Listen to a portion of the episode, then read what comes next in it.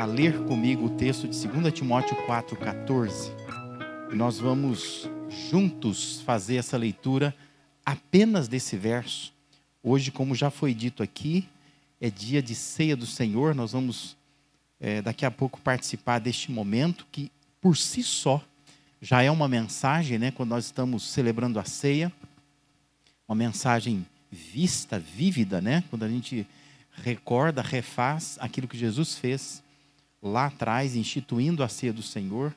Mas antes disso, eu quero que você reflita comigo neste verso que está lá na segunda carta de Paulo a Timóteo, capítulo 4, versículo 14. Tá bom? Você pode ler comigo na tela ali? Voz bem bonita, bem forte. Vamos lá?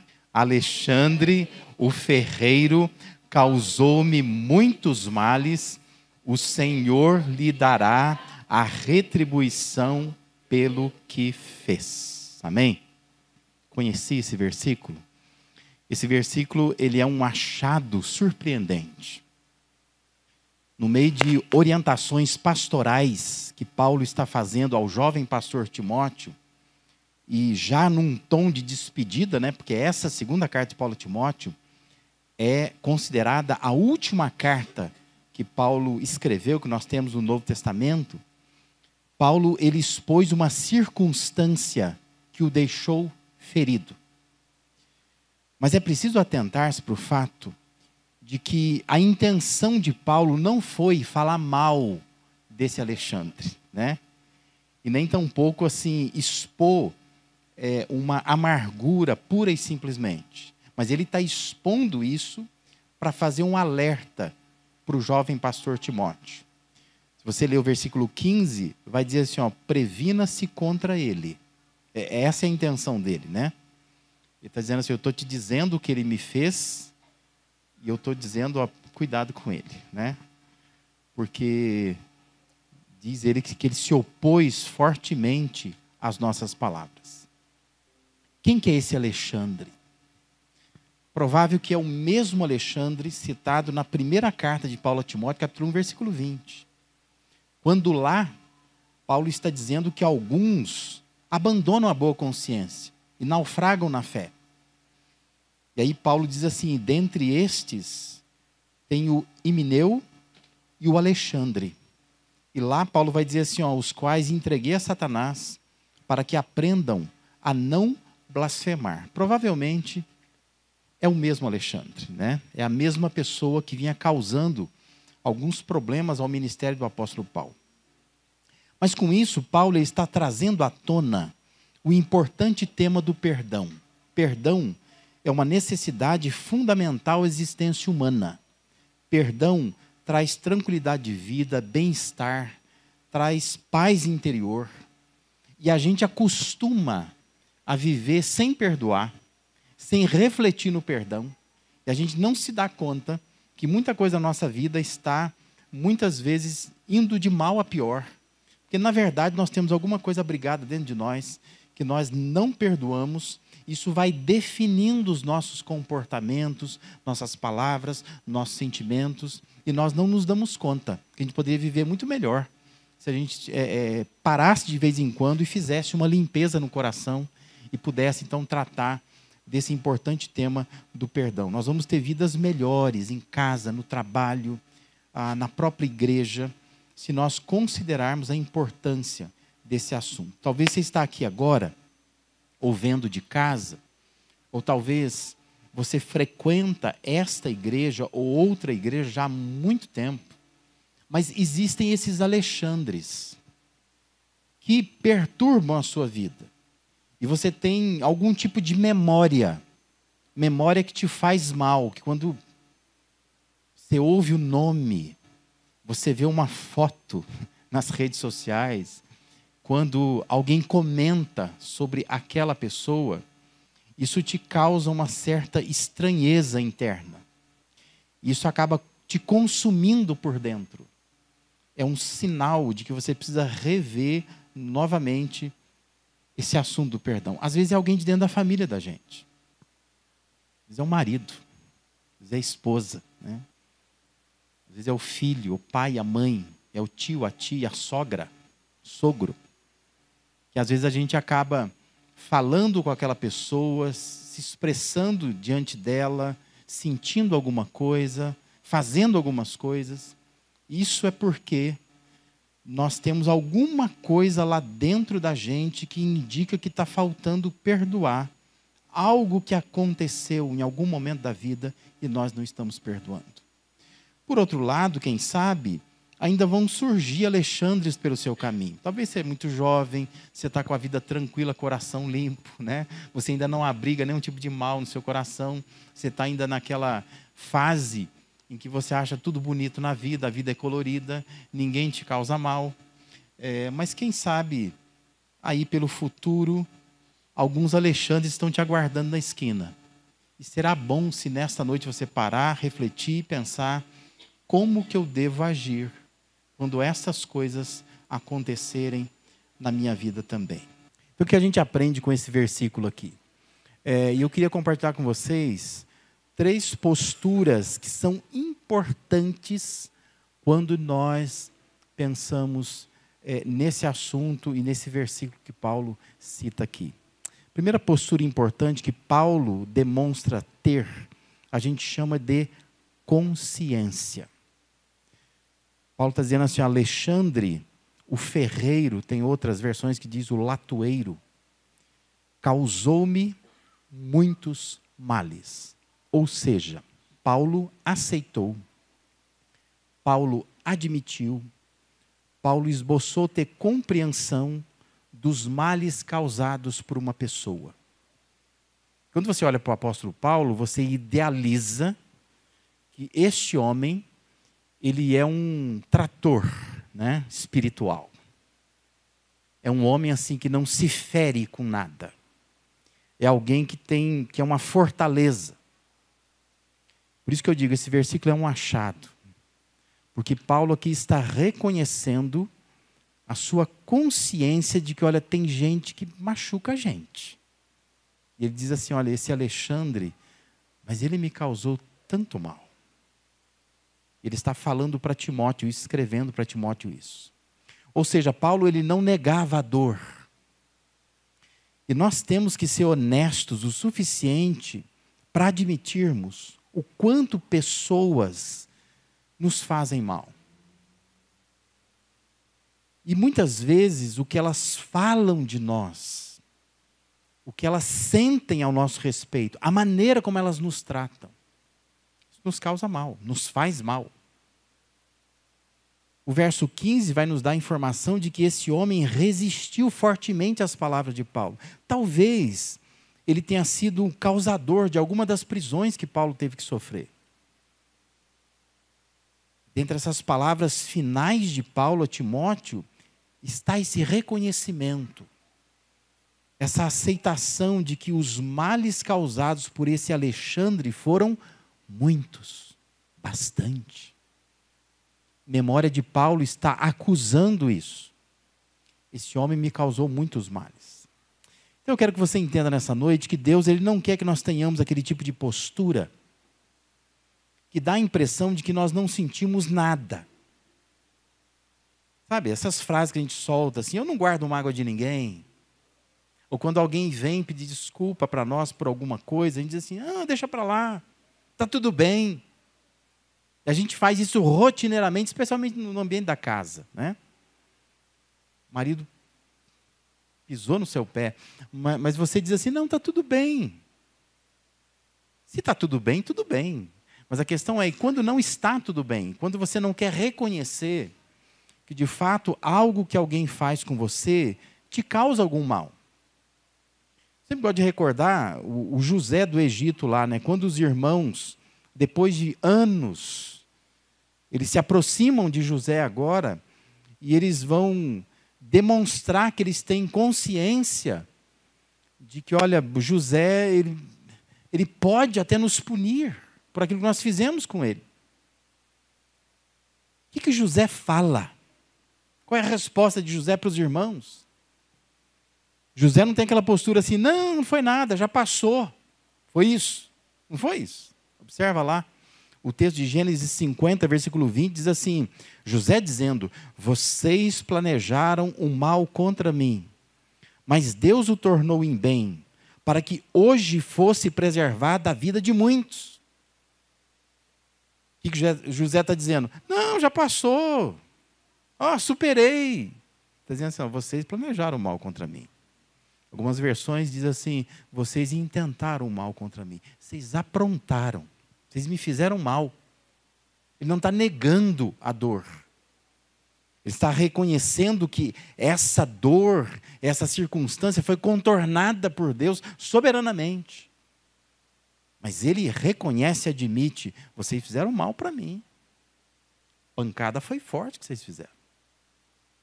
José estava reconhecendo a dor de saber que o seu velho pai passou anos da sua vida achando que o filho estava morto. José estava reconhecendo naquele momento a dor de ter sido privado de passar toda a sua adolescência, juventude, perto da sua família. Ele foi privado disso.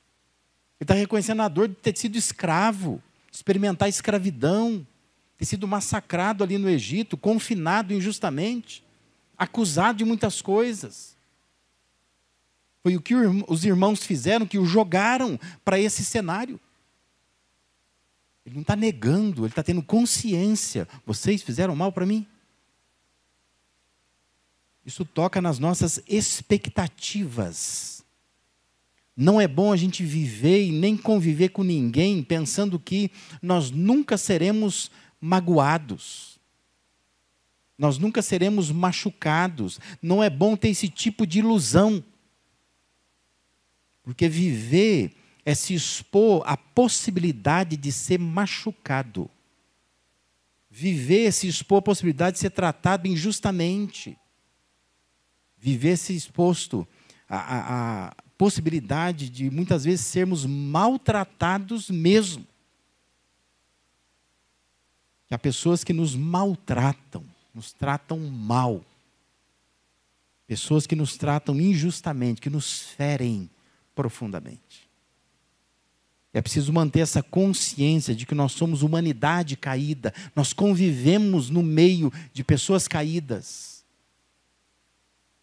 É difícil passar por essa vida sem que a gente, em algum momento, a gente vai dizer assim: olha, eu estou magoado com uma situação, estou ferido, estou chateado com alguma coisa que aconteceu. E por isso, não se trata de negar que nos sentimos feridos com o que os outros fazem é, é, para nós, mas se preparar para oferecer perdão. Já que em algum momento você vai ser ferido mesmo, é melhor você entender que quer perdoar. E se preparar para oferecer esse perdão. E assim nós vamos descobrindo que faz bem perdoar. Para nós faz bem, nos mantém conscientes de que nós estamos convivendo com pessoas drasticamente afetadas pelo pecado.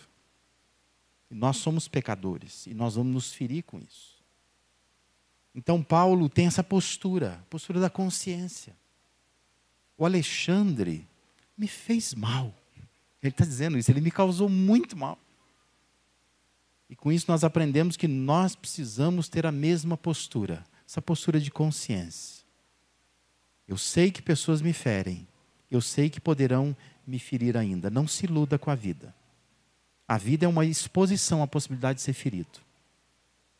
Então se prepara para isso. Se já foi ferido, se levanta e aprenda a perdoar. Porque perdoar faz bem. É bom para você perdoar. Porque senão você mantém perto de você uma dor que às vezes quem te feriu não está sentindo nada. E é você que está sofrendo sozinho, porque você não tem consciência, não mantém essa postura de consciência de que pessoas causam males a gente.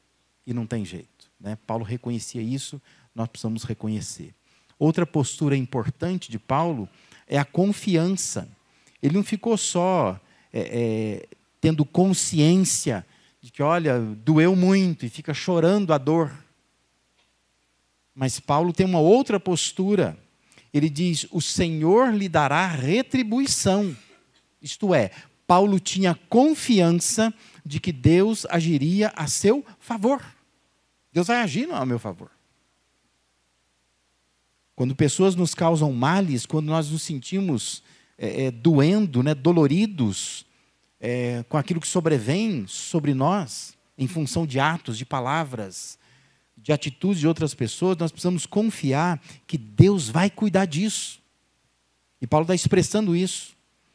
Paulo está dizendo assim: o Alexandre me causou muitos males, mas o Senhor vai dar retribuição para ele. Não estou desgastado com isso.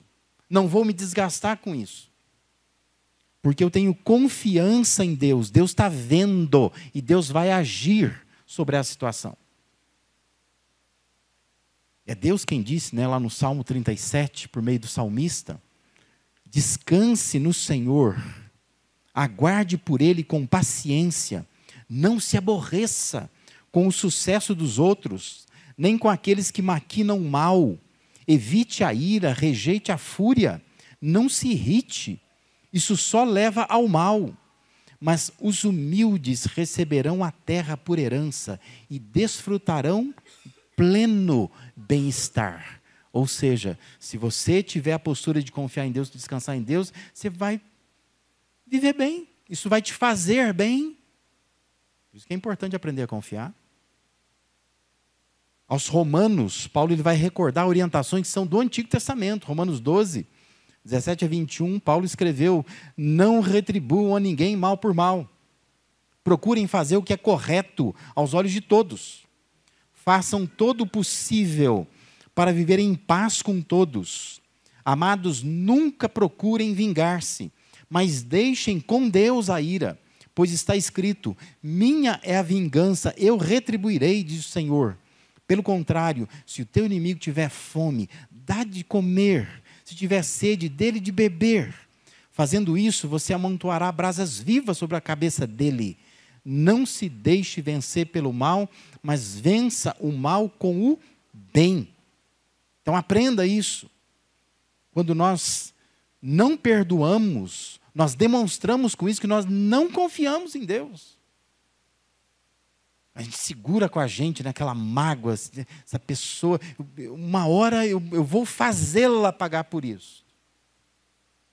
Confia que Deus vai retribuir. Se pessoas te causam males, se pessoas já te causaram males no passado, confia, Deus vai retribuir. Você não precisa agir de maneira vingativa. Não precisa ficar maquinando quando é que a pessoa vai pagar o que ela fez. Não tenta resolver do seu jeito, mas confia. Há no céu um Deus justo que está vendo. Deus vai retribuir. Faz bem perdoar, porque perdoar é confiar na ação de Deus a nosso favor. Isso é perdão. É quando eu digo assim, eu estou perdoando, porque eu estou confiando que Deus vai agir. Não é que eu estou isentando a pessoa da culpa dela. Estou tentando fazer bem para mim. Eu não vou abrigar isso no meu coração. Eu vou transformar a minha mágoa numa confiança em Deus. E Deus vai cuidar disso. Deus vai agir sobre aquela pessoa. Além de Paulo ter a consciência da dor causada, da confiança na ação de Deus, outra postura que Paulo revelou ter é convicção. Ele diz: O Senhor lhe dará retribuição pelo que fez. Pelo que fez. Isto é, de acordo, na medida, na proporção que ele fez. Paulo tinha convicção de que Deus agiria de forma justa. Como nós encontramos nas traduções do Almeida, o Senhor lhe dará a paga segundo as suas obras. Segundo as suas obras. Ou seja, Paulo estava convicto de que o que Deus iria fazer seria de acordo com as obras daquele homem, portanto, com extrema justiça não a sua justiça, mas aquela justiça de Deus. não como o ofendido acha melhor, mas de acordo com o que Deus entende que será justo ao ofensor. Percebe como é importante perdoar? E quando você perdoa, você diz assim: agora Deus vai fazer justiça. Então eu tenho convicção de que o que Deus vai aplicar, a pena que Deus vai aplicar é justa. Porque eu posso aplicar uma pena injusta. Não é isso que nós vemos? Você não viu na televisão essa semana algum caso assim? Em que um, indivíduo roubou a galinha do outro e a pena que o ofendido deu pelo roubo da galinha foi matar quem roubou a galinha? Aí eu digo para você, isso é justo? Não é justo, né? Talvez tenha, ó, agora você me devolve a galinha e me paga mais uma galinha. Pronto, duas galinhas. Tá justo, não tá? Tá de bom tamanho. Mas não é isso que acontece. Todas as vezes que nós seres humanos queremos nos vingar, a pena é injusta. Mulher traiu o marido. O marido mata a mulher. É justo? Não é justo. A pena não condiz. Nós temos muitas leis no nosso país e essas leis têm penalidades quando elas são quebradas. E por vezes se aplica uma pena muito branda para um crime muito grave, que nos deixa assim indignados, né? Nossa, a pessoa fez isso? E está respondendo em liberdade? Porque às vezes a pena ela é muito branda para o crime que a pessoa cometeu. Por outro lado, tem penas muito severas para crimes muito bobos, né? Por que a pessoa não paga isso com cesta básica? Mas ela tem que ficar presa lá, às vezes é um crime inafiançável. Por uma coisa que a gente olhando e fala, nossa, mas é, é injusto. Mas quando nós falamos da justiça de Deus, nós estamos tocando em algo marcado por profunda coerência. Entenda isso. E aqui está o nosso incômodo interno, não é? Porque você fica assim, não, a pessoa fez isso, ela tinha que morrer agora. O problema assim é que o seu coração pecaminoso está querendo aplicar uma pena muito severa. E aí é preciso ter convicção de que Deus é coerente. Deus ele vai dar a paga pelo que ele fez, por aquilo que a pessoa fez, não por aquilo que você está achando que deveria ser feito, né? Porque às vezes você está com raiva, mas eu queria mas que acabasse com a vida dela, eu queria que o carro batesse, pegasse fogo na casa. Não é muita coisa, não, pela ofensa que a pessoa fez para você. Por isso nós precisamos ter essa convicção. Deus aplica penas justas. Se alguém te fez alguma coisa, seja alguém da família, talvez alguém do trabalho, às vezes até no próprio ambiente da igreja, tenha certeza que Deus dará um tratamento justo a isto. Mas não é a sua justiça, é a justiça de Deus. E entenda, Deus é justo. Deus ele é coerente, não é incoerente. Paulo estava dizendo a Timóteo: o Senhor lhe dará a paga segundo as suas obras. É a convicção de que nós não faremos melhor do que Deus faz. Deixa na mão de Deus que Deus faz melhor, muito melhor do que nós. Em toda situação, é melhor perdoar, entregar nas mãos de Deus. Ninguém vai fazer melhor que Ele.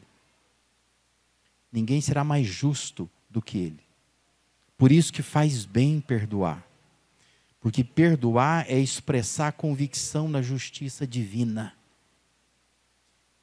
Por isso eu te pergunto: como está o seu coração nessa noite? Faça uma sondagem. Há alguém que você se lembra com rancor, que você ainda não descansou no Senhor. Esse nome te incomoda. essa pessoa te incomoda, a presença dela te incomoda, ver fotos dela te incomoda, ver uma postagem dela te incomoda, às vezes o sorriso dela te incomoda, a felicidade dela te incomoda. Alguma situação que quando você pensa nela, isso te traz uma sensação de tristeza, de amargura. Primeiro, você precisa se confortar com o fato de que Paulo sentiu e Paulo admitiu que pessoas nos ferem. Se conforta com isso. Não fica se achando assim um miserável. Eu sinto coisas que ninguém sente. O apóstolo Paulo sentiu isso também. Mas é importante imitar a sua postura. Mantenha consciência de que pessoas podem nos ferir. Se não feriu ainda, vai ferir em algum momento. Mantenha essa consciência. Exerça a confiança de que Deus vai retribuir. E tenha convicção de que Deus retribui de forma justa. Justa. Quando nós mudamos por fora algumas coisas, Significa que nós estamos crescendo por dentro. Por isso que eu queria te estimular nesta noite a perdoar. Porque perdoar faz bem. Vai fazer bem para você. Porque quando você toma uma atitude de perdoar alguém, isso é uma demonstração de que internamente você está crescendo. Você está conseguindo mudar, transformar esse seu universo interno, do seu coração que ninguém está vendo, mas você está com ele aí. Você sente, você sabe. Aquilo que te tira o sono, aquilo que te incomoda, aquilo que te irrita, aquilo que te perturba muitas vezes.